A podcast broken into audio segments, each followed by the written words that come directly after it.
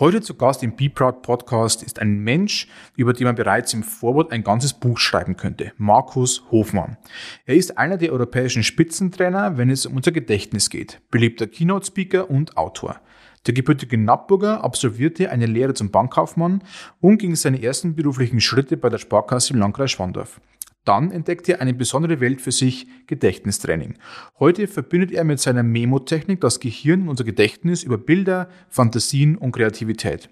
Jahr für Jahr erarbeitet er sich nicht nur mehr Fach- und Methodenwissen, sondern auch eine breite Fanbase aus privaten und gewerblichen Kunden.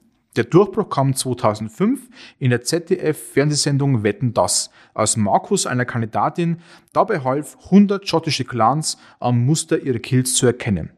Heute ist er nicht nur auf den Bühnen zu Hause, sondern schreibt Bücher, bildet Lerncoaches aus und ist Preisträger von unterschiedlichsten Auszeichnungen wie dem Deutschen Weiterbildungspreis oder Top Speaker des Jahres. Sein Motto? Vorsprung durch Wissen. Und das in einer Zeit, in der trotz digitalen Helfern der Kopf des Menschen entscheidender wird. Sein Versprechen? Der Weg zur mentaler Fitness ist eine leichte Übung für uns alle. Wir sprechen über seinen Weg auf die Bühnen dieses Landes, wie es ist, vor 15.000 Menschen zu sprechen und warum die Zukunft zur Kopfsache wird. Hört rein, jetzt bei unserem Gespräch mit Markus Hofmann.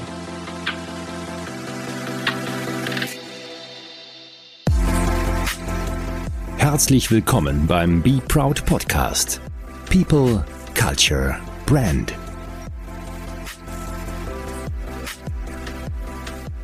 Ja, Markus, wir treffen uns ja heute bei dir in den Büros in, in München zu einer sehr spannenden Zeit. Und äh, bevor wir loslegen, vielleicht ganz kurz, Markus, wer sitzt denn mir überhaupt gegenüber? Wer ist denn dieser Markus Hofmann überhaupt? Also ich kenne dich ja, aber vielleicht manche auch noch nicht. Und die, wo dich kennen, vielleicht erfahren die was Neues von dir. Ja, gut, also äh, in einem Satz zusammengefasst, ja, äh, ich zeige Menschen, wie sie sich einfach alles merken können hm. und dabei noch Spaß haben. Mhm. Ja und sowohl für sich selber, dass diese Techniken der Gedächtnisweltmeister, die ich den Menschen beibringe, selber anwenden können, aber vor allen Dingen auch ihre Kinder, ihren Mitmenschen, ihren Mitarbeitern und so weiter. Mhm.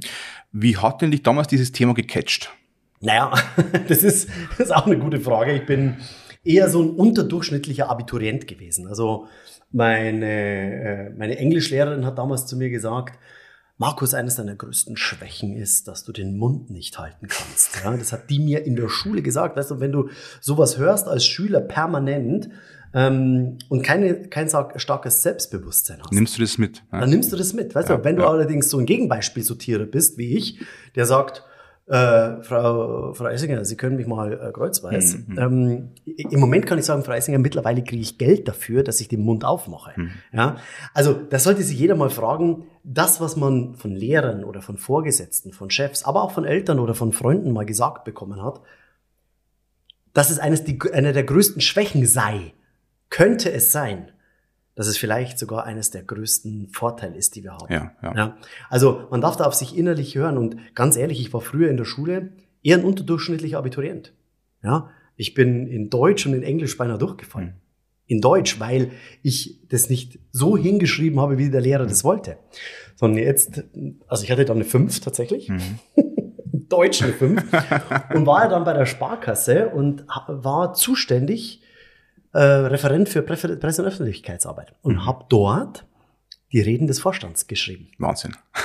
Und zwar direkt nach der Schule. Und die haben gesagt, das sind super Reden. Das ist bildhaft gesprochen. Ich konnte mit meinem Wort, was ich gesprochen habe, andere Menschen erreichen. Mhm. So, also ich war eher unterdurchschnittlicher Abiturient und habe dann die Techniken, äh, von denen ich ja jetzt äh, erzähle immer, in, äh, im Studium kennengelernt mhm. und dort angewandt. Und auf einmal nur, dass ich eine Technik benutzt habe, konnte ich meinen Notendurchschnitt von 3,2 im Abitur auf 1,3 im Studium steigern. Wahnsinn. Na, und jetzt kommt's bei der Hälfte der Lernzeit. Mhm. Also früher hatte ich, auf, äh, hatte ich fürs Abitur habe ich fünf, sechs Stunden am Abend gelernt. Und im Studium, dann ging mir, hatte ich den Spickzettel so gut im Kopf und habe da bloß zwei, zweieinhalb, drei mhm. Stunden gebraucht am Abend dann noch zu lernen, um dann in der Prüfung alles wiedergeben zu können. Und zwar so gut, dass ich bei den 10% der Besten damit dabei war. Vielleicht kommen wir dann später noch drauf, wahrscheinlich mit Sicherheit, aber du hast dann quasi verstanden, wie unser Bildungssystem funktioniert. Naja, das war, ich, ich habe im Prinzip auswendig gelernt Ja, damals. ja, Ja, ja. Aber das Auswendiglernen war natürlich ein Riesenvorteil, weil du dir dadurch ein Wissensraster im Kopf aufbaust. Und das ist ja der Punkt, wofür ich antrete. Also mir geht's ja nicht vorrangig erstmal um gutes Gedächtnis, sondern mir geht's um Wissen, also um diesen Vorsprung durch Wissen. Ich habe da ein schönes Beispiel auch immer. Ich weiß nicht, kennst du diesen, ähm, äh, diesen Percy Spencer? Ja, ja. Von dem schon Ja, gehört? ja. Für diejenigen, die den nicht können, eine ziemlich spannende Geschichte. Der war, ähm, der war Physiker im Zweiten Weltkrieg. Und er war zuständig für die Radarsysteme der Alliierten. Ja? Und neben dem, dass er ein sehr, sehr guter Physiker war, war er auch ein sehr guter Koch. Der hat gern gekocht. Ja? Und jetzt ist Folgendes passiert. Er hat das Magnetron, was zuständig ist für diese Radarsysteme, auf seinem Schreibtisch liegen gehabt, hat das eingeschaltet und hat bemerkt, dass die Schokolade, die daneben liegt, zu schmelzen beginnt. Und jetzt hat er gesagt, äh, wie, Magnetron ist an, Schokolade schmilzt. Jetzt hat er zwei komplett unterschiedliche Themenbereiche genommen, nämlich Physik auf der einen Seite und Kochen auf der anderen Seite und hat daraus was generiert? Die Mikrowelle. Du in jedem Haushalt steht. Die Mikrowelle. Und die Mikrowelle kannst du nur erfinden, ne, wenn du Physiker bist und Koch. Koch, Koch und das zusammenbringst und, Und dann praktisch was. Neues machst, ne? Also, und das ist nämlich die, der, der, der riesige Vorteil, wenn ich auf einmal wieder generalistisch denke, nicht spezial, nicht mehr zum Spezialisten werde. Ja, und in den Schulen, in unserem Schulsystem, da werden wir hauptsächlich zum Spezialisten ausgebildet, ja, Dass wir eine Sache zu 100% super gut machen, aber wir können nicht mehr links und rechts schauen. Ja, ja. Um das System einmal zu, zu, zu, zu durchlaufen, zu bestehen, Genau, das, durchzukommen mit Note 1. Das muss man ganz klar genau, sagen. Ne? dass du Note 1 hast, dass du irgendwann mal in der Firma anfängst und dann dort irgendwie ein spezielles Ja, Problem ja, ja, erledigst. Und ganz ehrlich zu sein, also ich bin ja genauso äh, aufgewachsen Mhm. in, mit diesem Schulsystem. Und ich kann mir zwar tausend Telefonnummern merken, aber ich wüsste jetzt nicht, wie ich Getreide anpflanze, wie ich das großziehe, wie ich das schrote richtig, wie ich daraus gutes Mehl mache, damit ich dann irgendwann mal was zum Ja. Essen habe, damit ich, äh, damit ich nicht verrecke. Mhm. Ja? Weil, äh, weil da haben wir jemanden, einer, der pflanzt es an, der andere erntet es ab, der andere macht das Brot, Brot draus. Aber dieses Zusammenspiel, dass wir interdisziplinär lernen, das ist mittlerweile äh, total in Vergessenheit geraten. Total weg eigentlich, ne? Ja? Jetzt hast du aber für dich, sag ich mal, das für dich erkannt und dann funktioniert, Mhm. was bei der Sparkasse und so weiter. Wann war denn für dich klar, Mensch, diese Reise geht woanders hin? Also dieses Gedächtnis, diese Kopfsache, dieses Wissen. Also wo hast Ja. du gemerkt, irgendwie zieht's mich da woanders hin? Naja, ich habe im Studium dann äh, diese Techniken auf einmal meinen Kommilitonen verraten. Und weil mir das so unglaublich Spaß gemacht hat, dass ich, wo ich gedacht habe, ich kann nicht lernen oder Ja, ich kann ja, mir ja. nichts behalten, ne, dass ich auf einmal so ein riesenbreites Grundraster an Wissen im Kopf hatte und dass das so einfach und so, so spaßig und so easy vonstatten Mhm, gegangen ist. Dann habe ich das meinen Kommilitonen gezeigt, dann haben die es angewandt und konnten auch bessere Noten schreiben. Dann habe ich mir gedacht, das ist ja, das ist ja coole Sache. Mhm, Und dann kam eins zum anderen. Und dann habe ich gemerkt, das macht mir richtig Spaß, anderen Menschen zu zeigen, andere Menschen erfolgreich zu machen. Mhm. Kinder und Schüler leichter durch die Schulzeit zu bringen, Menschen auf Prüfungen vorzubereiten, ein Grundbasisraster an Wissen denen zu schenken, Mhm. im wahrsten Sinne des Wortes. Und ja, dann kommt Wetten das dazu, ich bei Wetten das mit dabei. Meine Bücher, die ich geschrieben habe. Ähm, ich bin in Orlando, in Amerika, bin ich zum CSP gewählt worden oder ausgezeichnet worden. Deutscher Weiterbildungspreis, ähm, Speaker des Jahres zweimal. Also da, da kam dann, und es kam dann automatisch. Und zwar nicht, weil ich irgendwie so verbissen da hinterher war, weil ich das wollte, Ja. sondern weil ich nur das getan habe, für was ich brenne. Mhm. Und für, für was ich, also was mir Spaß gemacht hat. Mhm. Wo war denn der Punkt, wo du dich zu 100% dafür entscheiden musstest? Also irgendwann kommt der Punkt, wo du sagst, beruflich oder Selbstständigkeit und jetzt gehe ich hier in ein komplett neues Feld rein. Und da braucht man eine ordentliche Portion Mut. Da brauchst du eine, eine Portion Mut. Also ich habe da mal, ich weiß es heute noch, ähm, ich habe mit Gregor Staub habe ich ja gesprochen, bei der hat mir diese Techniken gezeigt. Mhm. Und ähm, da weiß ich heute noch, ich musste mich entscheiden, ob er mich jetzt ausbildet. Und der hat dann auch wirklich damals echt viel Geld verlangt. Also für mich war das, das war so utopisch viel. Das waren 10.000 Mark damals, dass ich die Lizenz bekomme. Und die hatte ich natürlich nicht. So, und dann habe ich meine Mutter angerufen und habe gesagt, du Mama, ich glaube, äh, dafür brenne ich. Und dann hat meine Mama zu mir gesagt, wir haben das Geld auch nicht, aber wir haben eine Ausbildungsversicherung für dich. Und die würde ich jetzt kündigen und dann könntest du dir das kaufen. Und das war, weißt du, das war die Entscheidung zu treffen. Jawohl, ich will es, ich mache das. Und dann auch, weißt du, ich sag mal, ich sag mal, dadurch, dass das auch was gekostet hat, hatte ich eine Verpflichtung mir gegenüber, auch, aber auch gegen meinen Eltern, weil die Ja, mir ja. Äh, das auch Ja. gegeben haben. Meine Mutter hat immer zu mir gesagt, Markus, ähm, mach das. Ich, Mhm. ich glaube da nicht, das schaffst du. Und diesen Schritt zu gehen, das hat erstmal wirklich Mut gebracht, weil ich mich kannte keiner, ich hatte keine Kunden, ich wusste nicht, was ich verlangen soll. Ja. Ich war komplett am Anfang. Ich habe mir das alles autodidaktisch dann beigebracht. Ja. Und dann muss ich auch sagen, heute in einer, sage ich mal, Welt, wo man Speaker kennt, wo Speaker für viele auch ein Beruf ist oder geworden ist, du warst ja weit, weit voraus. Also äh, zu diesen Zeiten, was ist ein Speaker? Warum soll ich jetzt jemanden ein- einladen, der da... Be- Beispiel. Ja, also, ich ich, hab, äh, ich war, war dann in Nappburg und äh, da war eine Bekannte von meiner Mutter und die hat gesagt, ja Markus, wie geht's dir denn? Da habe ich gesagt, ja gu- gut und äh, habe mich gerade selbstständig gemacht. Ja, was machst du denn? Ja, du ich gesagt, ich bin Speaker, ich bin Keynote Speaker. Dann sagt sie, ah, Keynote Speaker. Aha. Ähm, in welchem Kino sprichst du denn? ja, den, den Beruf gab's nicht, ne? Es war, es war, nicht, war ne? nicht ich, da. war, ich war einer der ersten. Ja. Was war dann so dein erster Aufschlag? Also wo war denn für dich klar, ähm, also wo hast du zum ersten Mal gesprochen? War es dann von der Schule? Hast du eine eigene Halle damals angemietet? Oder was, was wie ging's los dann? Also, Marco, das, deswegen sind wir, sitzen wir auch zusammen. Du, das weißt ja du besser als kein anderer. Ähm, auf der einen Seite musst du gute, guten, guten Job liefern, aber was bringt es, wenn du einen super Job machst, super Wissen hast und keiner weiß es? Keiner weiß es, ja. ja. Und da kommt die Verpackung ins Spiel. Mhm. Und die Verpackung ist so elementar wichtig. Und zwar diese Positionierung nach außen zu bringen, dass du die so verpackst und Marketing machst und auch Vertrieb. Und es ist so ein Dreiklang. Diese Positionierung, diese Kompetenz, Ja. das Marketing mit der Positionierung, was dein Herz ist und gleichzeitig auch noch der Vertrieb. Ja. Und viele äh, Künstler, die sind zwar alle in der Positionierung und die lieben das, was sie machen, machen das auch super, aber die vergessen tatsächlich Marketing und Vertrieb, um das anderen zu sagen. Tu Gutes und sprich darüber. Ja. Dieses Und- Sein und Schein etwas in Einklang zu bringen, ne? Das ist, du musst, musst beides haben. Du musst, du musst einfach funktionieren am Ende des Genau. Tages. Ja. So, und äh, ich hatte den Vorteil, dass ich halt äh, Marketing studiert hatte. Äh, ich wusste äh, um das, äh, um das Vehikel der Positionierung, um das Vehikel des Marketings und letztendlich auch ähm, des Vertriebes. Und da müssen einige da erstmal, da, oder dürfen einige erstmal über den Schatten springen. Ich habe gesagt, wer kennt mich? Naja, mi- mich kannten die ganzen Sparkassenleute, weil ich in der Sparkasse ein paar gute Projekte gemacht habe, bayernweit. Und ich war dann beim Sparkassenverband in München. Und dann habe ich gedacht, ich wusste, dass die Sparkassen immer solche Veranstaltungen auf die Beine stellen. Dann habe ich die 84, damals waren es noch 84 bayerischen Sparkassen, habe ich zuerst angeschrieben mit einem persönlichen Brief. Habe gesagt, ich rufe dich zwei Wochen später an, ob du den Brief erhalten hast, ob wir uns darüber unterhalten können. Dann habe ich die alle an, alle antelefoniert, es waren 84 äh, Marketingleiter der Sparkassen, habe bei, äh, hab mit, glaube ich, 75 habe ich gesprochen, 75, 80, also ziemlich viel, und habe dann von diesen 80 Leuten, sagen wir mal rund 80, hatte ich rund äh, 40 persönliche Gespräche bekommen. Und bin dann, ich glaube, drei Monate in Bayern umhergefahren und habe diese 40, 45 Sparkassen habe ich dann abge, äh, abgefahren, habe die besucht und habe jeweils einen halben Tag mich mit dem Marketingleiter unterhalten und habe denen nichts anderes gezeigt, wie das Gedächtnis funktioniert. Und dann eigentlich durch eine Live- Live-Übung die Aufträge bekommen. Das heißt, Ich habe denen gezeigt, dass er ein besseres Gedächtnis hatte. Und der war dann selber so von sich begeistert, dass er gesagt hat, hey, das muss ich meinen Mitarbeitern und meinen Kunden zeigen. Und daraus sind dann die ersten Veranstaltungen entstanden. Wahnsinn.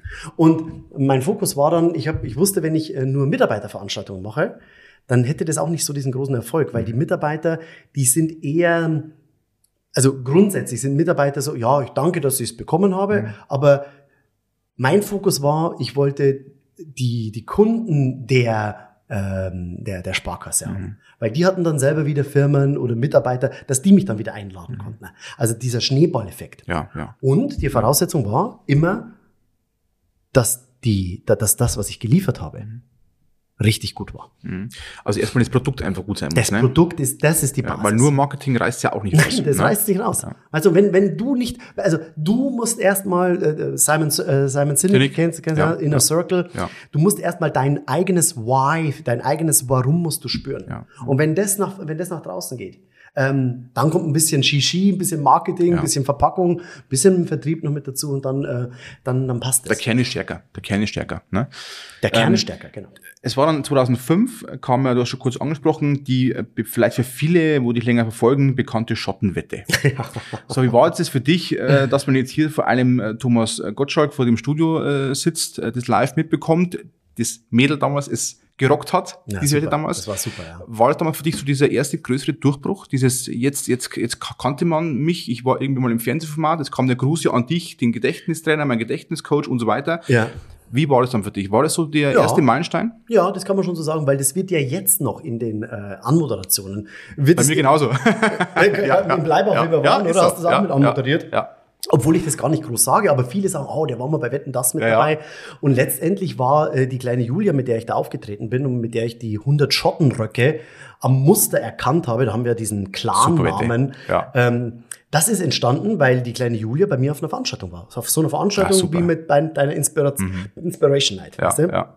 Und äh, die hat dann die Techniken bei sich im, in, in der Schule angewandt und hat gemerkt, hey, das funktioniert tatsächlich. Dann ruft sie mich an und sagt, hey, ich möchte gerne ins Fernsehen.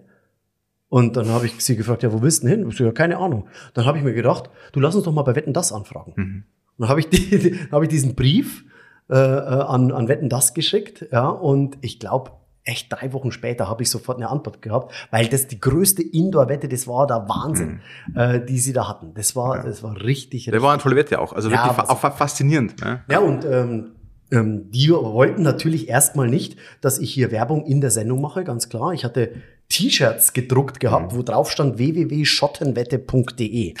Ja? Dann haben die gesagt, nee, nee, das darfst du nicht tragen. Mhm. Dieses, dieses T-Shirt. Das darfst du nicht tragen. So, und dann musste ich aber natürlich das als ähm, wieder Marketing. Ja, Ja, ja. Was habe ich gemacht? Ich habe vor der Sendung, zehn Minuten vor der Sendung, bin ich ins Publikum gegangen und habe zwei, äh, zwei Mädchen ein Plakat in die Hand gedrückt und habe gesagt, pass auf, wenn die Julia nachher auf die Bühne kommt, dann zieh dir einfach das Plakat aus. Die wussten gar nicht, was da drauf steht. Und ähm, ich habe mir gedacht, das ist mein, das ist mein, das ist der wichtigste Punkt, Ja. dass die Leute wissen, wer ich bin und was ich mache. Ja. So, dann kam die Julia auf die Bühne und die zwei Mädchen aus dem Publikum sind aufgestanden, haben das Plakat ausgerollt. Das war keine Ahnung, äh, dreimal zwei Meter groß, ja. Und da stand drauf, und, und, der, und der, der Kameramann hat das natürlich gesehen, Mensch, da zwei Mädchen stehen auf, hat dieses, dieses Bild gesehen, dass da was mit Handschrift drauf gewesen ist. Ist natürlich vom Computer ausgedruckt worden, ja. Aber es stand drauf, Rosenheim drückt Julia bei der Schottenwette .de die Daumen. weißt du, und das glaube ich war, keine Ahnung, fünf Sekunden, äh, Ja, zehn Sekunden ja. war das im Bild Ja. und danach ist der Server fast zusammengebrochen.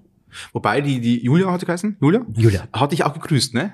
Die Julia Also, hat hat, dann gegrüßt, ja. und sagt, Ja. ich bitte meinen Coach im Publikum grüßen, ne? Und Genau. das war einmal ganz wertvoll. Ja, Ganz ja, wertvoll. ganz klar. Die ja, hat es dann, ja. äh, die hat es dann nochmal gesagt, Mensch, danke dem Markus Hofmann, der hat mir das alles beigebracht. Das war ja meine Idee, meine Wette, weißt Ja, du? ja, ja, ja, ganz stark.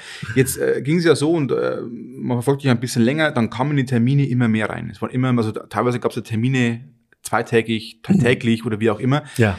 Wie ist es dann, wenn der Terminkalender so voll wird? Also wie behältst du dann diese Energie oder wie begehst du dann mit diesem auf einmal diesen Wachstum um, wo du sagst, ich muss jetzt jeden Tag abliefern? Also nicht Ja. so auf einen hinarbeiten, so am Wochenende, sondern jeden Tag muss ich mich aufraffen wie eine Band und muss das Gleiche wieder tun immer Ja. wieder das Gleiche. Was, Ähm, was war das also für es, eine war, Zeit? es war nie das Gleiche. Okay, es, also war, immer- es ja. war erstens nie das Gleiche, weil es waren immer andere Menschen. ja, ja. Und dadurch, dass es immer wieder andere Menschen immer mit leuchtenden Augen vor mir gesessen sind, ich habe das tatsächlich und ich habe es jetzt auch noch nicht, das Gefühl, dass ich hier arbeiten muss. Hm. Und ich freue mich jedes Mal, so wie ich mit, mit dir jetzt hier sitze, Ja, ja. ich freue mich, dir das zu erzählen. Hm. und es ist keine Arbeit für mich. Und wenn deswegen, wenn du einen, einen Job gefunden hast, der, der, der dich erfüllt, dann arbeitest du nicht. Ja, dieses Also- dann kannst du das Leistungspensum erstmal nicht bringen, ne? Dann, Sonst geht's sowieso genau, nicht, ne? Dann, dann brauchst du, ganz ehrlich, dann brauchst du kein Work-Life-Balance. Hm, Weil Work is Life und Life is Work. Ja. Mir, mir gibt es immer ganz viele Bekannte, die, wenn sie mich nachts arbeiten sehen, im Büro und das Licht brennt, wo sie schreiben, Mensch, äh, du armer, armer Mensch, du musst nachts arbeiten und ich verstehe es dann oftmals gar nicht. weil man denkt, ist doch, ist, ist, ist doch toll, dass du hier machen kannst, was ich eigentlich möchte. Zumindest äh, vor Corona. Auf das Thema kommen wir vielleicht noch, aber äh, wir konnten ja machen, was wir wollen.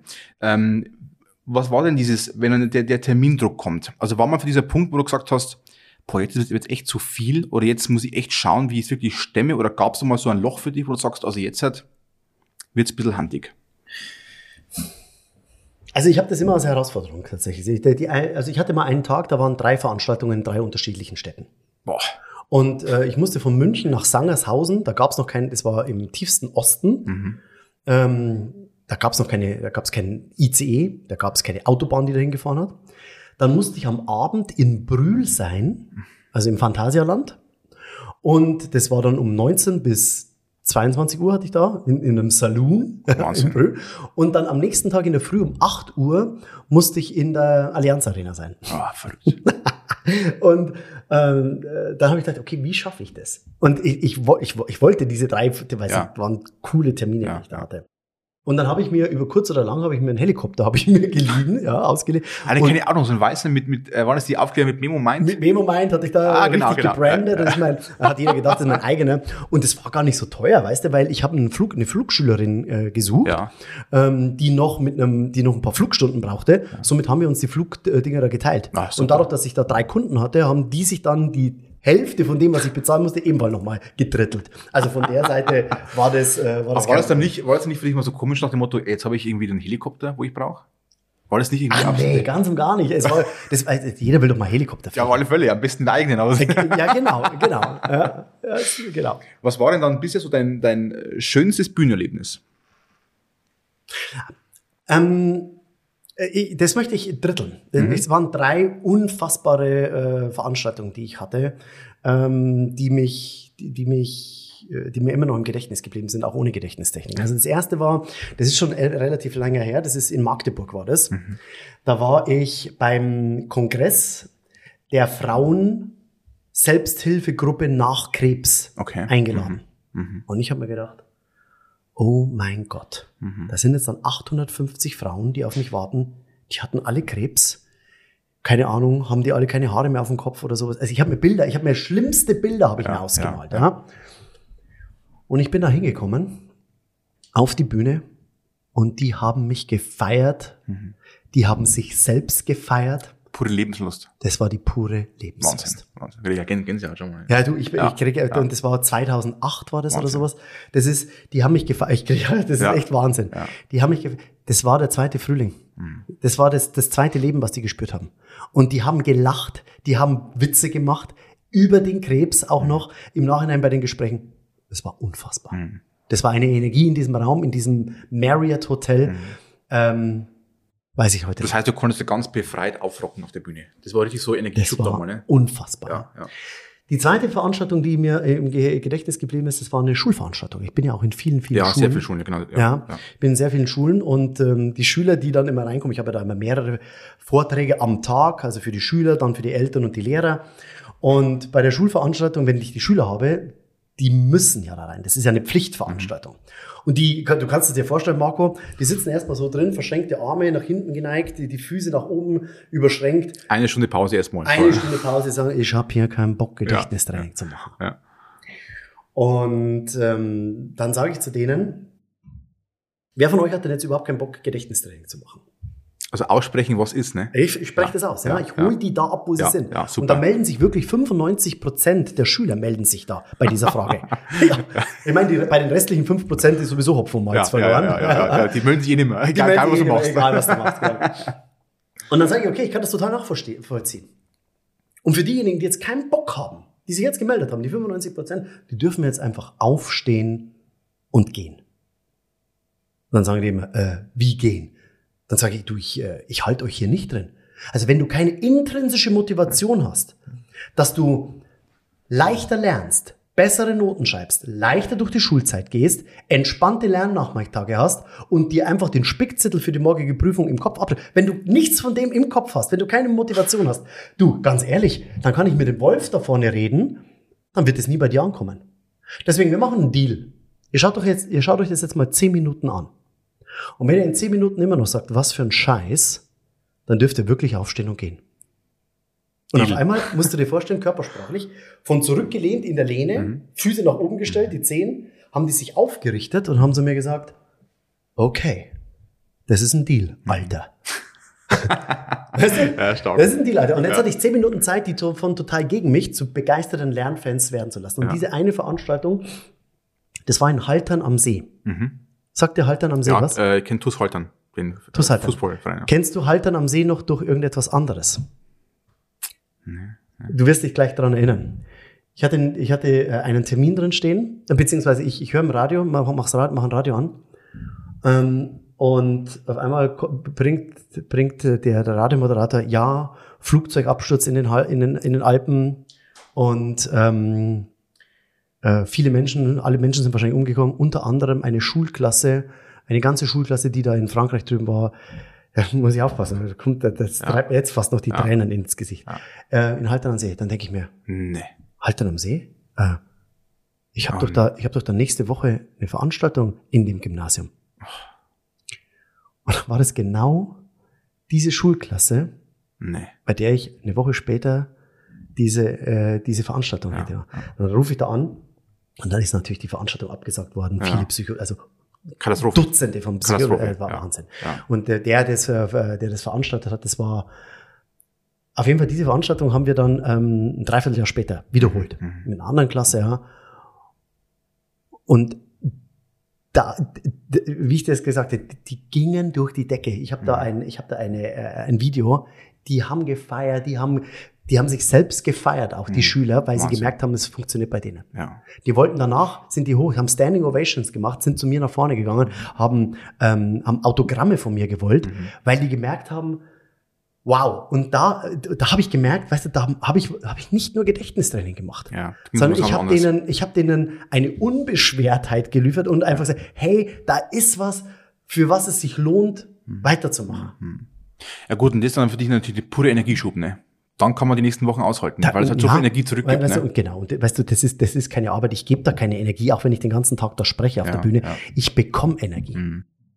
So, und die dritte, dritte, Veran die dritte Veranstaltung, das war, ähm, ja, also das war in der Lanxess Arena, in, also mhm. wo ich, ich war am 3. Oktober 1999, war ich mit Kunden von der Sparkasse beim großen Erfolgsforum von Birkenbiel, mhm. damals in der Lanxess Arena mit 15.000 Menschen mhm. gewesen. Da waren Größen wie Bodo Schäfer, Vera F. Birkenbiel, Dr. Ulrich Strunz, ähm, Hans-Dietrich Genscher waren mit dabei. Und ich bin da drin gesessen und habe mir gedacht, einmal auf dieser Bühne einen Vortrag vor 15.000 Menschen zu halten. Dafür trete ich an. Mhm. Das, ich wollte es einfach. Ich dachte mir, 15.000 Menschen zu unterstützen, besser zu werden. Mhm. Und 18 Jahre später, ziemlich genau 18 Jahre später. Ich sagen, müssen fast 20 dann gewesen sein, ja? Oder wann war das? 2018? Ah, 2018 war das. Das war 19 Jahre später. Ja, 19, ja. 19 Jahre später war es. Bin ich auf dieser Bühne gestanden von, mhm. von 15.000 äh, Menschen. Mhm. Und das Jahr später nochmals. Ja, und habe dort eine, die Rede meines Lebens eigentlich gehalten. Mhm. Da habe ich eine Laudatio unter anderem auch für Rüdiger Neberg mhm. gehalten, für die Menschenrechtsorganisation mhm. Target, der mhm. da aufgetreten ist. Das war, und da habe ich bemerkt, da war ich auf einmal so bei mir selber, weil ich, ja, ich habe ich hab was erreicht für andere Menschen, für, den, für mhm. diese Menschenrechtsorganisation, für Rüdiger Neberg. Mhm. Die war so mitreißend, dass den, ja, äh, von diesen 15.000 Menschen sind 34 äh, umgekippt mhm. und ins Krankenhaus auch mit, mit Krankenwagen. Ja, wirklich wahr. Das war, das war die Rede meines Lebens. Mhm. Findet man im Internet auch. Ja, ja. Wahnsinn. Wie geht's einem vor diesem Tag, wenn man weiß, morgen vor 15.000 Menschen? Also viele sagen immer, Mensch, wie geht denn das? Wie kann der reden? Jetzt bist du immer so leicht und sagst, ja, aber eigentlich ist alles locker. Ich gehe da hoch auf die Bühne und, und sind halt dann 15.000 Menschen. Aber wie geht's dir einen Abend davor? Sagst ja, du, das um ist Gottes schon, Willen? Ja, also, das ist schon, das ist schon. Hausnummer, äh, ne? Das ist eine Hausnummer. Also ja. am Tag vorher war es noch ziemlich locker, aber dann, wenn du dann, dann am Nachmittag in der Halle schon bist und dich vorbereitest, das ist, da kommt schon Nervosität auch mhm. auf. Mhm. Vor allem, wenn du es noch nie gemacht hast. Also meine größten Veranstaltungen vorher waren zwischen 3.000 und 5.000 Leute, mhm. mhm. aber 15.000 Menschen, das ist wie eine Wand, die, dich, ja. die sich da aufbaut. Ja. Und du musst dir so vorstellen, du, ich bin auf die Bühne gegangen und es waren wie ein Brennglas. Mhm weil 15.000 Augenpaare auf dich fokussiert waren und es war wie so, ähm, also ich bin, meine ganzen Poren hm. sind da explodiert auf der Bühne. Ja. Ich war tropfnass ja. nach diesen 20 Minuten schon. Ja. ja. Und ähm, das Coole ist, du gehst auf die Bühne, hast vorher massiv dir in die Hose gemacht, mhm. ja, Weil, du, weil du so aufgeregt warst. Und wenn du dann oben bist, so zumindest ging es mir, mhm ähm, kommst du in den Flow und auf einmal ist alles wieder Bist im Element quasi. Ne? Und dann bist du im Element. Ja. Wie lange musst du dich ähm, vorbereiten auf so eine Show? Wenn du sagst, Mensch, also bei 20 Minuten ist ja tatsächlich sportlich, also mhm. für die, die jetzt nicht viel reden können, sagen, Gott, 20 Minuten, aber du machst ja ganze Abende oder ganze mhm. Stunden voll mit, mit Programm. Wie gehst du das an, wo du sagst, Mensch, okay, 20 Minuten, wie gehst du so ein Thema an? Also wie, wie, wie, wie schreibst du für dich so ein Programm? Ja, Goethe hat ja einmal gesagt, gell, tut mir leid, dass ich dir diesen äh, langen Brief schreibe, weil für einen kurzen hatte ich keine Zeit. Mhm. Trifft auf den Punkt. Und du konnt, könntest ja ohne Ende reden. Ne? Ja. Also du, du Ja, also ähm, das ist tatsächlich so, dass man sagt, ungefähr für eine Minute Vortrag, die du dann auf der Bühne hältst, brauchst du circa 30 bis 50 Minuten Vorbereitungszeit. Mhm. Wenn es gut machen. Weil es ist ja nicht so, außer du bist im Thema drin, was du schon immer hast. Aber wenn du etwas Neues konzipierst, und es war bei dieser Laudatio, die ich Ja, da ja, gehalten absolut, habe, ja, ja. Da, ähm, da war ich ja gar nicht im Thema drin. Ja. Und da habe ich mich ähm, für diese, es waren 15 Minuten, die ich da gehalten habe, habe ich mich, ähm, glaube ich, drei Monate vorbereitet. Wahnsinn. Wahnsinn. Vorher, ja. Klar, das heißt, wenn du in die, sag mal, 16. Schule fährst, dann weißt du, so läuft's ab. Ne? Das ist praktisch das. Programm. Ne? Genau. Aber damit es wirklich sehr individuell wird, musst du dich echt dafür ransetzen dann. Um, weißt du, und das ist ja nicht, weil die erwarten ja auch irgendetwas. Ja, die ja, ja. sagen, Mensch, da ist jetzt Ja. ein Speaker und die haben eine Erwartungshaltung. Und meine Erwartung, ich möchte ja immer die Erwartungshaltung übertreffen. Ja, ja, klar. Weißt du? Ja. Und das ist einfach, da darfst du dich hinsetzen, Mhm. da darfst du, äh, ne, da darfst du arbeiten, ja, und das ist einfach Fokus, Fokus, Fokus. Ja, ja. Das Prinzip der minimalen Kontinuität, immer Ja. dabei bleiben. Wie, wie ging es dir nach der Show? Ähm, Also sagen wir 15.000 äh, deine Vortrag halten, 20 Minuten, 15.000 Menschen schauen auf dich, plus viel Licht, viel Wärme, viel Mhm. Fokus, dann gehst du runter. ja, dann habe ich mich erstmal Fliegst du oder gehst du noch? Nein, nee, ich habe mich erstmal hingesetzt. Und äh, dann war irgendwie alles ganz, ganz weit weg erstmal. Mhm. Dann habe ich gesagt, hey, wow, da, da hast du jetzt was geschafft. Mhm. Und es war tatsächlich eines der erfolgreichsten Abende auch für diese, für Target, Ja, ja. weil die dadurch, durch diese Rede von mir, Mhm. so viel an Spenden äh, bekommen haben, Ja, toll, dass sie da toll. ihre Geburtshilfestation in, in Eritrea und in Äthiopien Ja. auf, äh, umsetzen haben können, beenden haben können. Die haben gesagt, die hatten noch nie so eine, die hatten da noch nie so eine, so, so, eine einfach, ne? Dynamik gehabt. Ja, Ja, ja. Und da habe ich bemerkt, hey, wow, dass man mit dem Wort, dem gesprochenen Wort, tatsächlich die Welt verändern kann. Mhm. War das dann für dich, ähm, viele Menschen haben ja so Ziele, wie zum Beispiel dann auch von dir, das ist sagen, Mensch, einmal hier sprechen. Ne? Das wäre einmal für mich so dieser, dieser große, das große Ziel. Jetzt ist das Ziel erreicht. Was kommt dann? Viele sagen, Mensch, ja und jetzt? So, aber war das dann erstmal so, Ja. erstmal ist der Kreis geschlossen, Ja. das war das Ziel erreicht, was Also, dann? Das ist tatsächlich auch bei mir gewesen, dass ich ähm, erstmal erstmal so gesagt habe, ja, und was, was kommt jetzt? jetzt? Jetzt bin ich da irgendwie auf, auf der Spitze des Berges Mhm. angekommen, habe eigentlich alles erreicht, Mhm. was ich mir vorgenommen habe. Sich da nochmal neu zu motivieren oder neue Ziele zu setzen, weil ich habe gemerkt, das Ziel, was ich mir gesetzt habe, vor 19 Jahren, Mhm. dass ich da oben stehe, dass ich zum, einen, zum, einer der besten Gedächtnisredner und Trainer Europas werde. Dass ich, diese, die, da, dadurch, dass ich durch diese Ziellinie durchgelaufen bin, das war gar nicht so das Erfüllende, Mhm. sondern das Erfüllende war, du wirst wahrscheinlich wissen, was ich jetzt sage, oder? Ja, wahrscheinlich dann das danach weitermachen. oder? Nee, der wieder- Weg dahin. Ja, der, der war lang bei dir, ne? Also Der neun, der war lang, 19 aber Jahre weißt du- ist lang und es heißt immer auch, dieses, der Weg ist das Ziel, das, der Weg ist Es das so, Ziel. so banal das klingt, aber, Aber der es ist Weg, richtig, ne? Aber viel, oftmals sagen wir das einfach so. Ja. Und wir hören nicht mehr hin. Und das hat mir am Ja. meisten Spaß gemacht. Ja, So, und jetzt kommt natürlich ein neues Ziel zu finden. Und ich habe da mit dieser, ich habe ja letztes Jahr ähm, mit, mit Corona war ich ja gezwungen, ich hatte ja faktisch ein Berufsverbot. Ja, ja. Ist ja alles äh, eingestampft worden. Mhm. Also innerhalb von drei Tagen hatte ich 100% Storno in meinen Büchern. Dein Jahr war voll, ne? Dein Jahr war voll mit. Ja, 120 Vorträgen Ja, um den Wahnsinn. Dreh. Wahnsinn. Und war, war weg, war, war weg auf einmal. Und dann hatte ich auf einmal die Zeit, dass wir, ähm, oder dass ich mir erstmal Gedanken dazu gemacht habe, was kann ich denn noch mehr erreichen? Und viele Eltern sind auf mich zugekommen und haben mir gesagt, Markus, du, du arbeitest so gut mit deinem Sohn auch und zeigst es, kannst du uns das nicht auch zeigen? Mhm. Wie ich meine Kinder unterstützen kann oder andere Kinder, andere Schüler, meine, meine Schüler unterstützen Mhm. kann, besser zu lernen, leichter zu lernen. Ja, und dann ist die Idee des Lerncoaches Mhm. auf die, äh, auf die, auf den Markt gekommen. Ja, da habe ich, oder ja, die Idee hatte ich dann. Ja. Und da habe ich fünf Monate dran geskriptet, produziert, Videos gedreht und ähm, habe mein Herzensprojekt, dass ich, dass ich mich multipliziere, dass ich letztendlich anderen Menschen zeige, ge- das zu tun, genauso wie ich das mache. Mhm.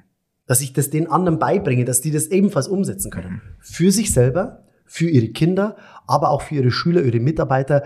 Ähm, ich habe mittlerweile Ja, den Jonas hast du angesprochen. Ja, ja, Jonas, ja. Grüße gerne Jonas raus. Ja, Grüne, der, der Jonas ist sensationell, also Ja. was der macht, ja, der hat ja da noch ein paar äh, K- Lehr Lehrerkollegen auch noch mit dazu gebracht, dass die einfach mal ihr den Lernprozess noch erweitern, hinterfragen, ob das der richtige Ansatz ist. Ich habe Schulleiter mit dabei, Wahnsinn. die bei mir mit dabei sind und sagen, hey, so habe ich das noch nie gesehen. Hm. Wahnsinn. Ja, und ähm, also wer da Interesse hat, www.unvergesslich.de Schrägstrich Lerncoach, Mhm. der kann da gerne mal drauf gucken und dann biete ich auch jedem ein persönliches Gespräch mit mir an, ähm, ähm, wie ich, wie, wie die selber dann Ja. sich selber Also schreiben wir rein in die Shownotes. Jonas war äh, begeistert davon. Und ich Mhm. glaube, dieses, dieses Jahr, es geht immer um das gleiche Thema, das Lernen, das Wissen aufsaugen, aber mit neuen Impulsen einfach. Ne? Also andere, andere Perspektiven mal zu bekommen und um andere Wege auch zu sehen, weil die immer gefangen sind in dem eigenen System, muss man ganz ehrlich sagen. Ne? Genau. Und Ja. das ist ja auch bei mir oft der Fall, weil ich habe diesen Fokus, diesen, diesen Blickwinkel Ja. Gedächtnistraining. Und jetzt kam die letzten Jahre dann auch immer so dieses Gefühl, ich möchte das ein bisschen upgraden. Ich möchte Mhm. über diesen Tellerrand hinausschauen können. Und jetzt kommt ein ganz wichtiger Satz. Du kannst nur über den Tellerrand hinausschauen, wenn du einen Teller hast. Der bei, dir davor ziemlich klar war. Ne? Davor war das Ja. ziemlich klar, dein, dein, dein Spielfeld war abgesteckt. Ne? Und wenn der Teller halt ziemlich klein ist, dann kannst du nicht weit über den Tellerrand hinausschauen. Ja, ja. Deswegen sage ich nochmal, du darfst zum Generalisten werden, nicht zum Spezialisten. Und du darfst wieder gucken, dass du interdisziplinär handelst. Ja. Schulsystem, ja. Das war, äh, wir haben so Silo-Denken. Wir haben Mathematik, wir haben Englisch, wir haben, wir haben Latein, wir haben Geschichte und wir haben Biologie. Aber dass irgendjemand mal auf die Idee kommt und sagt, hey, pass auf, wir, ähm, ich gehe jetzt mal mit meiner Schulklasse nach draußen, setze mich unter einen Apfelbaum hin und unterhalte mich mit den Schülern. Also, wie ist denn dieser Apfelbaum hier entstanden? Also, biologisch gesehen, du musst jetzt hier einen Samen in die Erde einpflanzen, ein bisschen Wasser dazu tun, dann entsteht ein chemischer Prozess, da wird aus Wasser hier, das wird dann in, über die Wurzeln diffundiert hier rein und auf einmal wird dann Apfelbaum. Ja. Wie können wir denn die Höhe des Apfelbaums bestimmen, wenn wir jetzt gar kein Metamaster haben und nicht hochklettern können? Ah ja, da müssen wir irgendwie so ein geometrisches Dreiecksrechnung müssen wir da machen mit Winkel. Dann können wir ungefähr wissen, wie hoch da diese, der Baum ist. Wenn jetzt der Apfel von dem Apfelbaum runterfällt, ähm, wie schnell fällt denn der runter? Wie lange braucht denn der da runter zu fallen? Tut es weh, wenn er aus einem Meter auf meinen Kopf fällt oder aus zehn Meter auf den Kopf fällt? Hört er dann irgendwann mal auf, schneller zu werden? Wie schaut es mit der Beschleunigung aus? Also, dass du anhand des Lebens Ja. da draußen lernst. Ja, aber Wissen weitergibst. Ne? Einfach Wissen, also Im Wissen Kontext. machbarer machst einfach. Genau, ne? im Kontext. Ja, ja. Und nicht sagen. Tisch, Table, Stuhl, Chair und jetzt, äh, sondern dass man einfach sagt, okay, ähm, dass ich anhand von einem Projekt mal überlege, wa- was heißt denn, äh, äh, was heißt denn Apfelbaum auf Auf Englisch? Englisch, Französisch, wie auch immer. Ne? Genau. Ja? ja. Wie reagieren die Lehrer auf dich und Direktoren auf dich? Sind die erstaunt oder haben sich, erhoffen die so neue Impulse oder sagen die, okay, Markus, alles schön und gut, aber das geht nicht so richtig, wie du das dir vorstellst? Nee, also ich sag mal, 80 Prozent sind aufgeschlossen. Mhm. 80 Prozent, die sagen, wow, habe ich selber noch nie was von den Techniken gehört. Mhm, Vor allen Dingen, ähm, ich bringe ja sehr viel das Thema Motivation auch mit Mhm. rein, weil die ganzen Techniken, die ich zeige, die bringen natürlich nichts, wenn du jetzt Kinder hast, entweder deine eigenen Kinder oder Schulkinder, deine eigenen Schüler, Mhm. Als Lehrer, wenn die davor sitzen und sagen, ich habe keinen Bock zum Lernen. Ja, ja, ja. Also da geht es ja aufs Thema Autonomie und Zugehörigkeit. Da geht es ums Thema Ziele festlegen, Mhm. dass es ein entspannter Lernnachmittag wird. Ja, und, und das, das, das geht ja wesentlich darüber hinaus. ja. Und wenn das Lehrer erkennen und aufgeschlossen äh, sind, dann läuft es auch richtig, richtig gut. Mhm. Also, und natürlich sind ein paar Lehrer immer dabei, die findest du aber überall. Und auch im Publikum immer, ne? Also, ja, findest du immer ja, überall. Ja, Da sind, du hast auch Schüler drin, die, Ja, ja. die ich auch nicht bekomme, ist ja, Ja, ganz ja, klar. ja, ja, Ähm, es sind ein paar Lehrer dabei, die gesagt, du, das haben wir immer schon so gemacht und das funktioniert nicht. Mhm. Und wenn du dich aber im Vorfeld nicht darauf einlässt, dann wird es auch nicht funktionieren. ja klar. Ganz ja. klar. Aber die reißt du wahrscheinlich mit gar nichts. Ne? Also Die Ja. sind praktisch eigentlich dann komplett für alles nicht, nicht einfach erreichbar, sage ich mal. Ja. Ähm, Nochmal ganz kurz zurück, bevor wir dann in diesem Thema Bildung bleiben. Jetzt hast du ja vor diesen schönsten Bühnenerlebnissen gesprochen. Mhm. Was waren denn so die nicht so schönen oder die schlimmsten? oder sagen wir, gibt es zum Beispiel auch so typische, äh, typische Bedenken, wenn man sagt, Mensch, jetzt schaue ich da, keine Ahnung, 500 Menschen an und sie reagieren einfach nicht auf dich. Genau. Ja? Was, was macht denn ein Markus Hofmann? Also, ich, ich hatte eine Veranstaltung.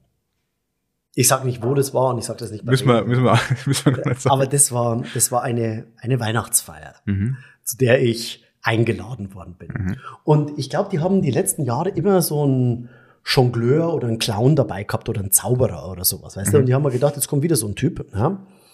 Und es war in einer Fabrikhalle. Die haben diese, die haben das zwischen Paletten gemacht, haben Bierbänke aufgestellt. Du musst dir vorstellen, ich war vorne auf der Bühne und die Bierbänke waren halt so, so längs gestellt, wo die, äh, wo die an den Bierbänken gesessen Ja. sind und den Kopf um 90 Grad Drehen drehen, mussten, mussten. Ja. War das erstmal schon schlimm. In der ganzen Halle, es, es war, ähm, es hat Gehalt ohne Ende, eine schlechte Akustik. Und, jetzt kommt's noch, gleichzeitig hat's noch einen Schweinsbraten gegeben. Währenddessen ich Vortrag gehalten habe. Es war, es war das erste und das einzige Mal, ganz ehrlich, ja. wo ich, also ich war für eine Stunde gebucht, Mhm. wo ich nach einer halben Stunde abgebrochen habe. Mhm. Und äh, die waren nicht böse. Wahnsinn. Die haben halt dann weiter den Schweinsbraten Wow, gegessen, Wahnsinn. weißt du? Und dann habe ich gedacht, okay, also ich habe meiner Freundin habe ich dieses, äh, die, ich habe ich hab dann ein Video aufgenommen davon. Ich habe ich hab dann ich habe ich habe dann ein Video rumgehalten. ne? Das war sowas von gruselig, sag Ja, ich dir. ja. Weißt du, es war keine Wertschätzung da gegenüber mir, gegenüber dem Thema. Ja. Und die, die waren einfach, das, das war halt einfach, das waren Fabrikarbeiter, Mhm. die halt äh, eine Weihnachtsfeier gedacht haben und haben halt nebenbei noch Bier getrunken. Es und, kommt jemand zum Belustigen und, und, und war und, lustig. Und dann, ja, weißt ja. du, dann bin ich 0,0 durchgetrunken. Ja. Weil es immer ganz schwierig ist, weil ich immer sage, jeder Mensch erwartet ja immer Wertschätzung auf dem Gegenüber, aber viele geben halt erstmal keine Wertschätzung. Ne? Das ist immer so dieses, was ich ganz schwierig finde. Wenn es, und wenn es von jemandem kommt, die juckt mich nicht, hören einfach zu. Geben dem Respekt. Ne? Also einfach dieses, schenken einfach diese Wertschätzung. Du würdest es ja genauso wollen. Ja. Da fehlt für viele einfach das Bewusstsein dafür einfach, ne? Und diese, dieses, diesem Hier und Jetzt einfach, ne? Aber man kann sich auf seinen Schweinebraten konzentrieren, ist ja auch möglich. Ja, das war, also das war, das war für mich Schmerzensgeld. Ja, ich habe dann während ja. gesagt, okay, Markus, du schreibst danach die Rechnung. Ja. das ist okay, weißt du, und die können nichts dafür und äh, die haben was anderes erwartet. Also ich habe mir das reframed. Ah, Wahnsinn, Wahnsinn. Ähm, jetzt ist es so, Thema Lerncoach hast du schon angesprochen. Kann man dann sagen, dass du dich neu erfunden hast und dass das auch der weitere Weg von dir ist?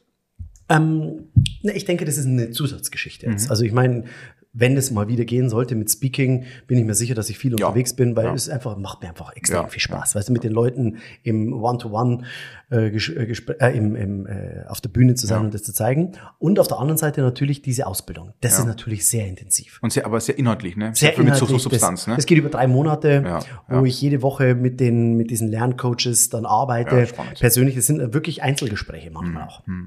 Also da erzähle ich wirklich meine tiefsten Geheimnisse. Ja. ja, spannend bei dir ist ja eigentlich, du hast ein Thema, was offen ist, ne? Das Total. heißt, das Thema Kopf, Thema Wissen, Thema Gedächtnis ist ja noch in 30 Jahren relevant. Ja, ne? to- Also es ist kein. Thema, was praktisch tot läuft in dem Sinne. Nee, total. Ne? Ganz im Gegenteil. Zeiten Digitalisierung wird eigentlich die Kopfsache noch wichtiger. Ja. Ne? Wir machen das immer oft bei uns, so, Mensch, äh, die Kreativität Wie müsste eigentlich davor kommen. Telefonnummern Ne? kannst du heute noch auswendig, Marco? Ich glaube, von meinem besten Freund noch eine. Die von damals wahrscheinlich, Ja, die du damals ja, gewusst ja, hast. Ja, ja, ja. Und wie viele Telefonnummern kanntest du noch vor 15 Jahren auswendig? Wahrscheinlich. Deutlich mehr. Deutlich also, mehr. deutlich mehr. Das heißt, äh, wir haben mal darüber gesprochen, das war ein ganz spannender Punkt damals von dir. Wir werden ja durch Google irgendwie zwar allwissend, aber nicht schlauer. Wir werden irgendwie abhängiger. Wir werden abhängiger. Ne? Genau, also wir haben alles Wissen vor uns liegen, aber wir haben es nicht mehr im Kopf. Wir können es nicht mehr abrufen, wir können es uns nicht mehr merken. Das ist ein ganz spannender Punkt eigentlich. Ne? Wir haben mehr Wissen denn je, aber es kommt nicht mehr rein in den Kopf. So ist es, genau. Ja. Also und äh, dieses Thema künstliche Intelligenz, das ist ja auch ein ganz spannendes Thema. Ja. Es war vor einiger Zeit ein Artikel im, im, im Handelsblatt gestanden ähm, ge- gewesen, da, da stand drin, dass in 15 Jahren 40 Prozent aller Jobs wegrationalisiert Mhm. werden wegen künstlicher Intelligenz. Also wenn du einen Job hast, der extrem repetitiv ist, Ja, ja. also immer wieder das Gleiche, Ja. und ähm, oder ähm, also äh, erstens repetitiv, Mhm. das gleiche, oder immer ähm, ja, oder das gleiche, genau. Repetitiv oder das gleiche. Diese Ja. zwei Sachen, genau. Ja. Dann wirst du über kurz oder lang von einem Computerprogramm Ja. ersetzt werden. Warum? Weil es es kann. Ja. Weil das Computerprogramm das tausendmal schneller macht und tausendmal genauer. Ja. Aber und fehlerfreier und so weiter. und Fehler, ne? weil es einfach eine ganz, eine Sache dahin hin optimiert worden ist. Ja. Mhm. So, und das sind wir einfach nicht. Wir sind nochmals die Generalisten. Wir dürfen viele, viele, viele, viele Punkte nebeneinander haben. Wir müssen gar nicht so sehr in die Tiefe Ja. gehen, weil das werden die Computer irgendwann mal Ja. äh, äh, äh, Du kannst es verknüpfen, natürlich diese Emotionen, wir sprechen oftmals einfach diesem Wort, was eigentlich nicht viele kennen, dieses Kreativierung. Du musst also deine Kreativität fördern und nicht dieses Digitale fördern, weil dieses Digitale wird uns die Jobs teilweise kosten, da ist, ist Genau. mir das nicht immer klar, aber die Kopfsache wird immer wichtiger und wir haben es irgendwie verlernt, und, uns um diesen Kopf zu kümmern am Ende des Tages. Genau. Ne? Genau. Und vor allen Dingen, vielleicht hast du schon von dem Watson-Computer Ja, gehört, ja, von ja. IBM. Der ist ja dafür da, um äh, Diagnosen, also äh, Krebsdiagnosen und sowas zu machen. So, jetzt ist es so, dass der eine gute Arbeit liefert. Also, weil der ist gefühl, äh, gefüttert worden. Aber der macht auch Fehler. Mhm. Ja, also 5%, 5 bis 7%, ich sage jetzt mal die, ungefähr die Zahl, Mhm. ähm, da liegt er nicht richtig. Aber was glaubst du, wie viele Ärzte diesem Beispiel dann trotzdem folgen, was er dann äh, herausanalysiert hat? Ja, wahrscheinlich die, die, Masse. einfach. 100 Prozent, Ja, ja, die, die, meisten. Ja. Ja. die, die wenigsten überlegen dann nochmal, ne, das ist die Analyse Ja. und die vertrauen dem, was der Computer uns dann vorgibt. Ja. Weil wir selber nicht mehr die Kompetenz besitzen, das zu analysieren. Wenn wir zum Thema mal Kinderwissen äh, zurückkommen, was würdest du denn ich mal, den Kindern mitgeben, sobald sie dir zuhören können, sage ich mal? Also um was geht's mit Kopf, um Wissen? Wissen ist ja eigentlich ein uncooles Thema. Also ne, das ist einfach ein Thema, was nicht jetzt mal so cool ist. Man kann es vielleicht aber gut und da, sagen genau verpacken, da sind wir ne? nämlich, Marco. Da geht genau da sind wir. Also wenn ich den Kindern was mitgebe, ist es das Gefühl, dass die selber ein gutes Gedächtnis haben, Mhm. dass Lernen Spaß machen kann, dass Lernen Freude machen kann, dass Lernen spannend ist, dass Lernen, wenn ich das richtig mache, dass ich dadurch den Vorsprung durch Wissen habe, Mhm. dass ich dadurch immer meinem Schulkameraden einen Schritt voraus bin. Mhm.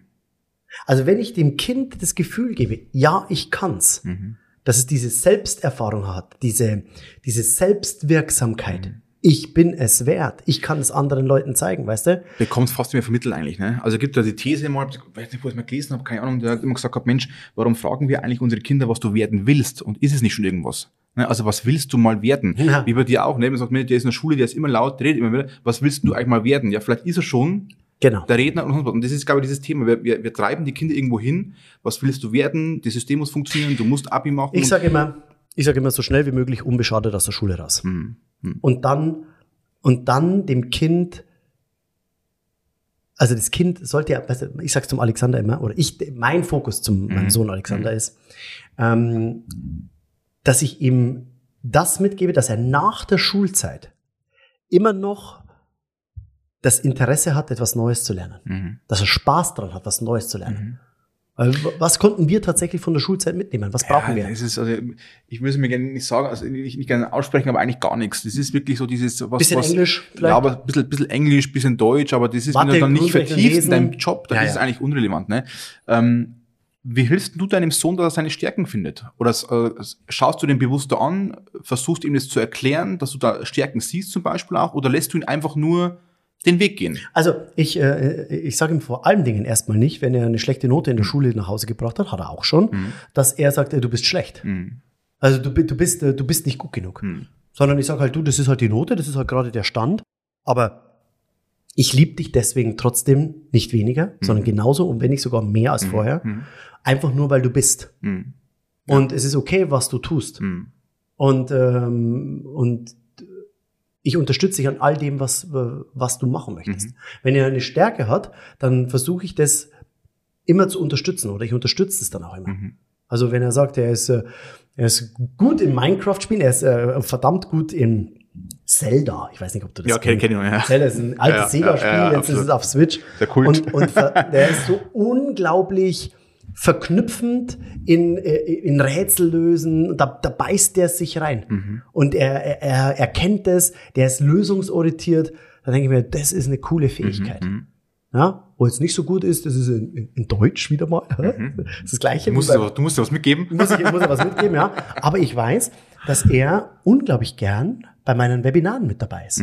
Das will der. Da, sage ich nicht, hey, hast nicht Lust da mitzumachen? Komm doch. Ich muss den noch nicht hinbringen, sondern er macht das freiwillig. Und dann weiß ich, der ist ein guter Kommunikator, der kann gut sprechen. Er, er liebt es auch auf der Bühne zu sein. Vielleicht ist das ja wirklich eine Fähigkeit, dass er andere Menschen irgendwann mal begeistern kann. Weißt du? Und dann muss er nicht unbedingt Geschichte Ja. oder Erdkunde oder was weiß ich äh, super, super gut sein. Und wie können wir da als ähm, Eltern, ich bin jetzt noch kein Elternteil, aber wie können wir als Eltern die Stärken dann fördern? Oder wie, wie, wie förderst du das? Also bringst du es dann in ein anderes Bewusstsein und sagst, ich glaube, da ist er echt gut und da muss ich ihn jetzt irgendwie fördern?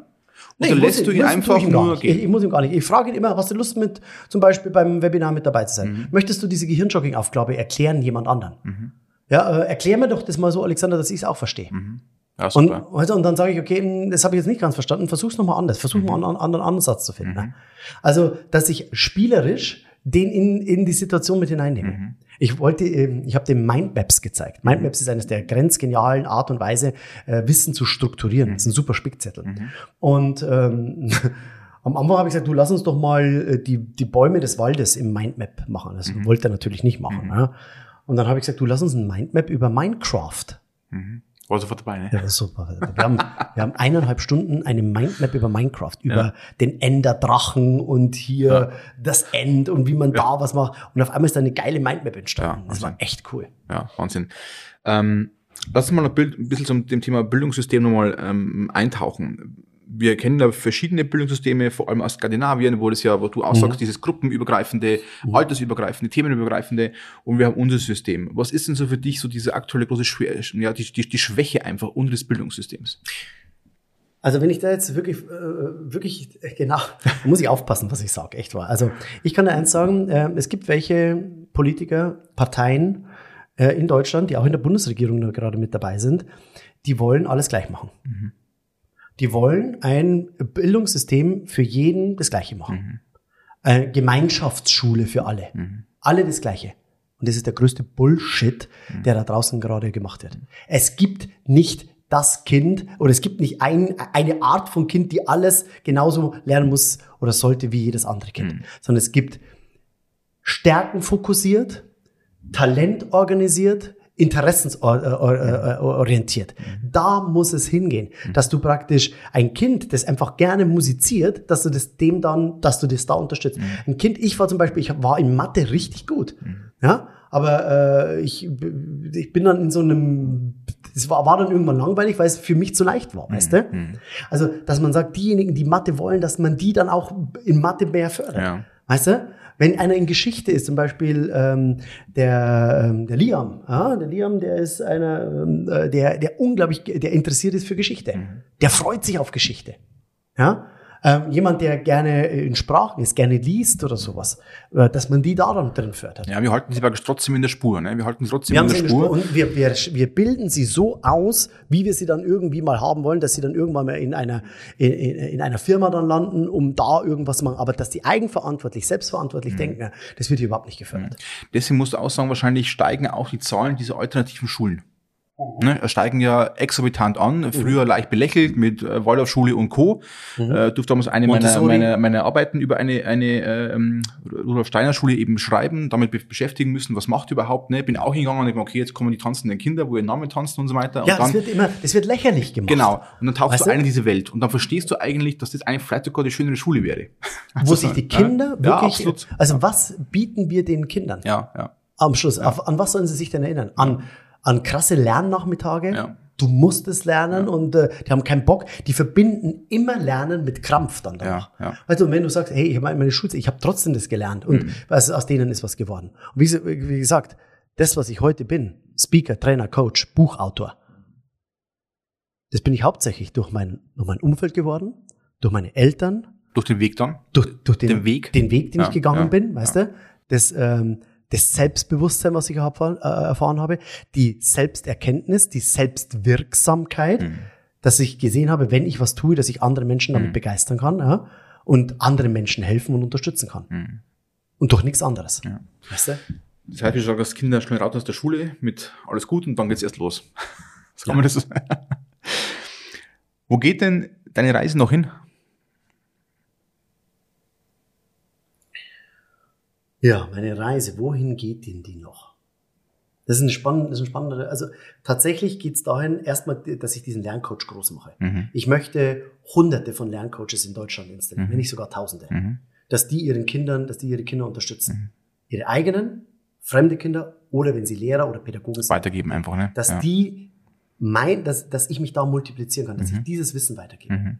Das ist tatsächlich ein riesen, riesengroßes Bedürfnis. Mhm. Und dafür trete ich an. Mhm. Und da geht es tatsächlich wieder nicht um Geld oder sonst irgendwas, sondern da geht es tatsächlich um Energie, was wir hier weiter transportieren. Ja.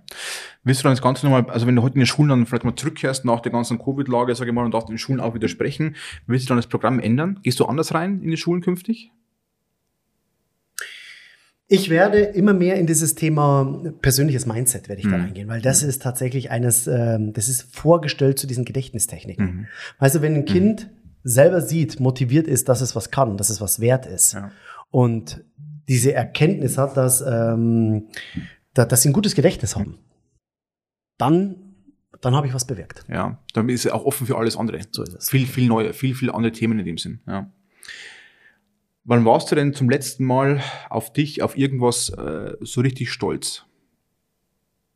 Also tatsächlich das mit dieser, äh, mit der Lanxess Arena, Mhm. dass ich das geschafft habe, dass ich, ähm, dass ich diesen Lerncoach auf die Beine gestellt Mhm. habe. Da bin ich wirklich sehr stolz drauf, dass ich hier eine Community an, an Menschen versammelt habe, die genauso denken wie ich. Und ich bin stolz jeden Tag, wenn ich meinen Sohn sehe. Mhm. Und wann, bist, ist- wann bist du demütig? Ähm, wenn ich gerade hier sitze und hier rausgucke, ähm, dass ich, da, ich bin dankbar, dass wir in einem, jetzt mit Corona hat sich ein bisschen geändert, muss ich tatsächlich sagen. Ich wollte sagen, dass wir in einem stabilen politischen System sind, aber was Ja. die gerade machen, das ist, das geht auf keine Kuhhaut mehr. Es ist aber weißt du, ja. weißt du, wir, wir haben ein Dach über dem Kopf, wir haben was zum Essen, wir haben, äh, wir haben keine, wir haben keine, keine Unwetter, wir haben keine Vulkanausbrüche, wir haben keine Erdbeben, wir haben keine Hungersnöte, wir haben keine Dürreperioden, wir haben keine Überschwemmungen. Wir haben äh, einen guten Freundeskreis, wir haben, wir haben Bildung, wir haben, wir haben gute Schulen, wir haben gute Universitäten. Wir dürfen, wir durften frei reisen, wir durften uns versammeln, ja, wir durften, für, für das bin ich, für, für das bin und war ich dankbar. Ja, und ich hoffe, ja. dass, sie, dass sie diese, dass diese Grundrechte Wieder dahin kommen, wo sie eigentlich wieder herkommen. kommen, ne? wo wir, dass Was die, ja auch gearbeitet worden ist vor vielen Generationen. auch Ne? über, ja. um, umgesprochen. Ja. Und ganz ehrlich, das, was, äh, was da gerade passiert da draußen mit Corona, ähm, dem gehe ich nicht komfort. Hm, hm. Ja, dem gehe ich nicht komfort und denke mir, wir, wir haben mehr Angst vom Leben als vom Tod. ja, ja. Weißt du? Also auch dieses Thema, was du angesprochen hast, dieses äh, Erkennen und diese Dankbarkeit. Dankbarkeit zu erkennen, wo wir eigentlich sind. Bei allem Negativen, bei allen Herausforderungen. Trotzdem, glaube ich, sind wir ja doch in einem, also ich habe schon oft gefragt gehabt, würde ich jetzt gerne woanders leben? Und ich habe immer eigentlich sagen müssen, nein eigentlich. Ne? Aber es gibt ja auch nicht viele Länder, wo du ganz andere Optionen hättest oder besser durchkommst oder wie auch immer. Also sei es Deutschland, sei es auch Bayern. Mhm. Ich glaube, wir dürfen da schon dankbar sein, wo wir jetzt auch sind. Ne? Unser ähm, ehemaliger Papst, die Papst Johannes Paul II. Mhm, hat einmal einen sehr schönen Spruch gesagt. Er hat gesagt, das geilste Land ist eigentlich, also er hat nicht geilstes Land gesagt, ja, der hat es wahrscheinlich ein bisschen anders gesagt, aber das sind jetzt meine Worte, Ja, die ich ja, so wähle. ja. Mhm. Der hat gesagt, äh, das schönste Land ist Deutschland. Weil Deutschland hat tatsächlich alles. Es hat die Küste, es hat die Berge, es hat vier Jahreszeiten. Mhm. Frühling, Sommer, Herbst und Winter. Und haben ein, äh, und haben, können sich alles, die, die haben, es nicht so heiß, nicht so kalt, die können Skifahren, die können an, ans Meer hingehen. Deutschland hat alles. Ja, ja. Und wir da mit in Bayern, also ich meine, hier, der Platz, an dem der liebe Gott die Welt geküsst hat, oder? Wo der Himmel heute auch blau ist. Also weiß und blau, gell? Nicht blau-weiß, Ja. weiß-blau.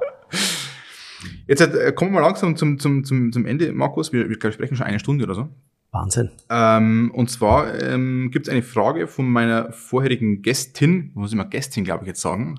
Gestern. Ähm, der Gästin. Äh, und zwar von der Ulla Baumer. Von der soll ich den schönen Gruß ausrichten. Die kennt dich ja anscheinend. Wir haben schon Ulla. gerätselt, aber Ganz liebe Grüße genau. an Ulla, gell? Und es kam die Frage, und zwar, wenn du nochmal auf die Welt kommen würdest, was würdest du anders machen? Ich, ähm, ich würde nichts anders machen, ganz ehrlich, weil letztendlich ist das, was ich ja jetzt bin, einfach nur die Erfahrung, die ich über die Jahrzehnte gesammelt habe. Ja, Hat sich also ergeben einfach. Das, Das war hat dann wieder diese, ja. diese Reise Also einfach. und ne? äh, das heißt, die, äh, klar, die positiven Aspekte in meinem Leben, genauso wie alle Schattenseiten oder Niederschläge, die ich in meinem Leben äh, erleben durfte, Mhm. ja, haben mich daraus in der Retroperspektive immer stärker gemacht. Ja, ja. Man muss jetzt Ja. durchkommen erstmal, ne? ist immer schwierig.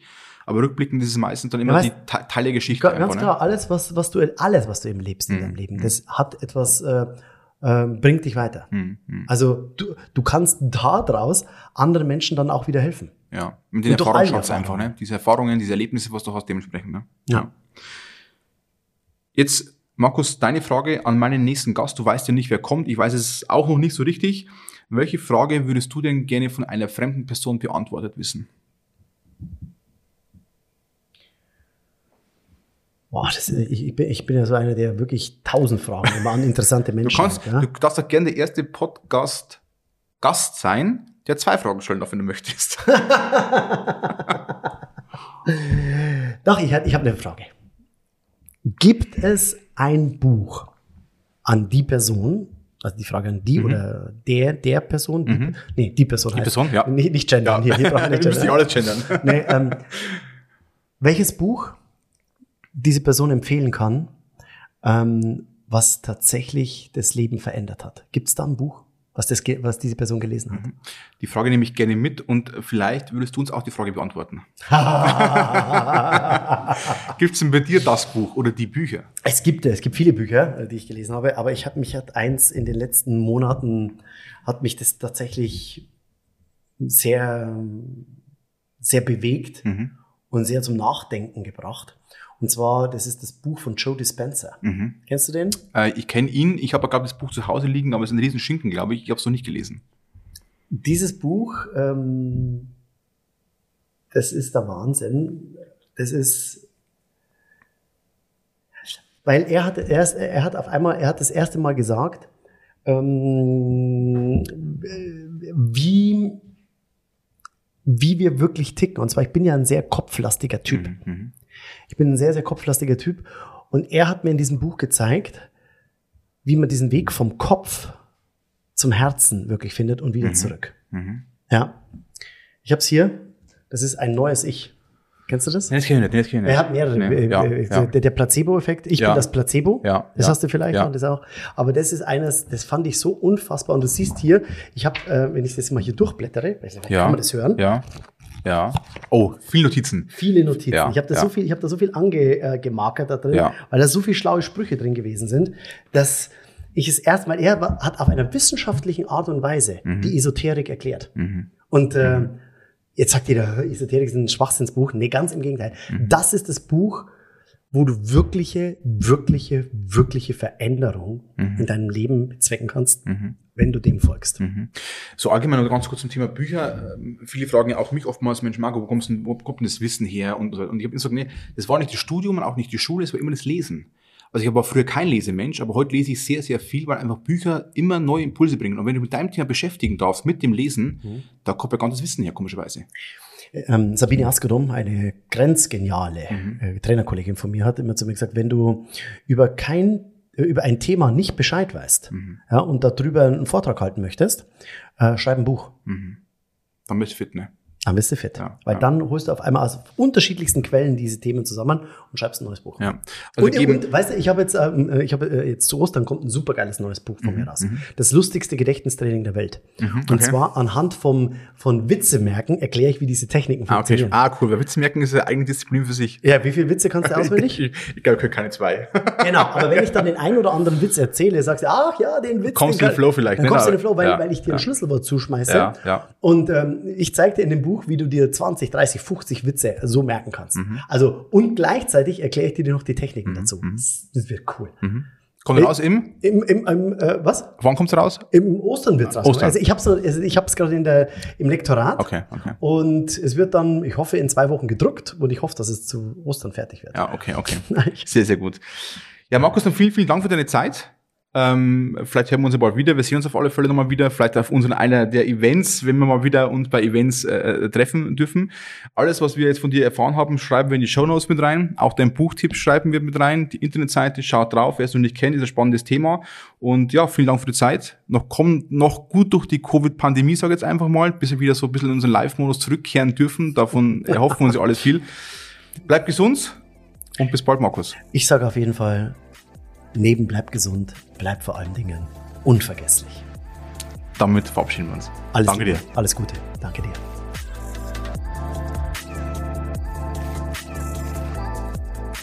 Sei stolz auf dich.